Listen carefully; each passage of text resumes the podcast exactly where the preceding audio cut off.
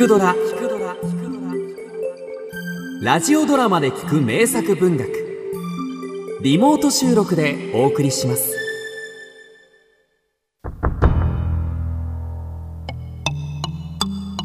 春秋差し伝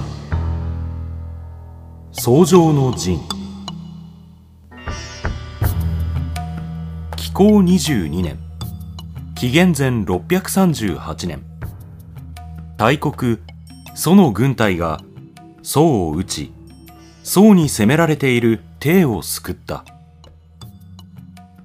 その後宋の上皇が楚と戦おうとしたのを家臣の高孫子が諌めた。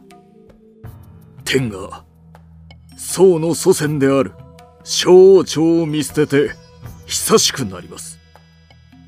我が君はその小王朝を再興しようとされていますが天の許すところではありません。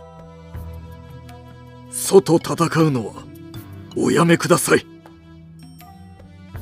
しかし上皇は聞き入れなかった。11月上皇は王水のほとりで楚の軍と戦った。はじめ宋の軍はすでに隊列を整えていたが楚の軍はまだ王水を渡っている最中であった。敵は我々と比べ大軍です。まだ渡りきっていない。今こそ好機。直ちに撃って出るべきです。そう高孫子が言うと上皇はいや今攻めるべきではない。渡りきるのを待とう。しばらくするとその軍は王水を渡り終えたがまだ隊列を整えていなかった。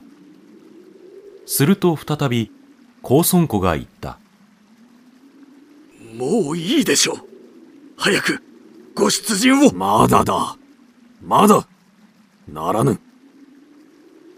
そうして上皇はその軍が十分隊列を整えてからようやく攻撃命令を出した。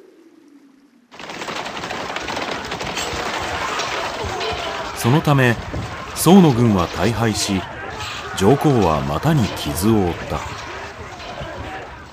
さらに身分の高い者たちも大勢死んだ。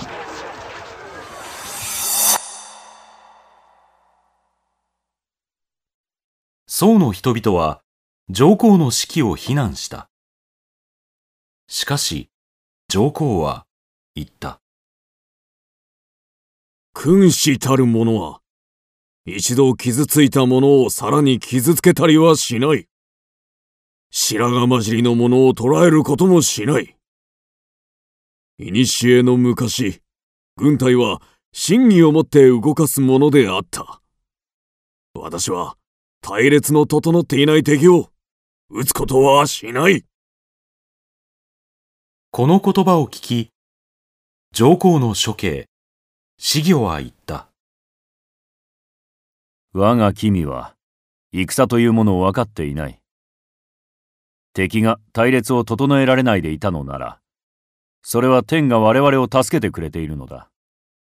まして、その国は強く、天の助けを借りたとしても、勝利は危うい。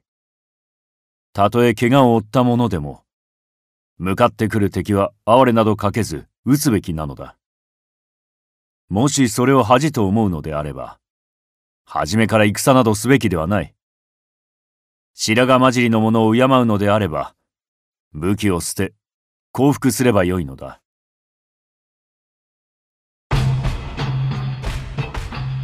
王水の戦いにおける宋の国上皇の言動から無用の情け。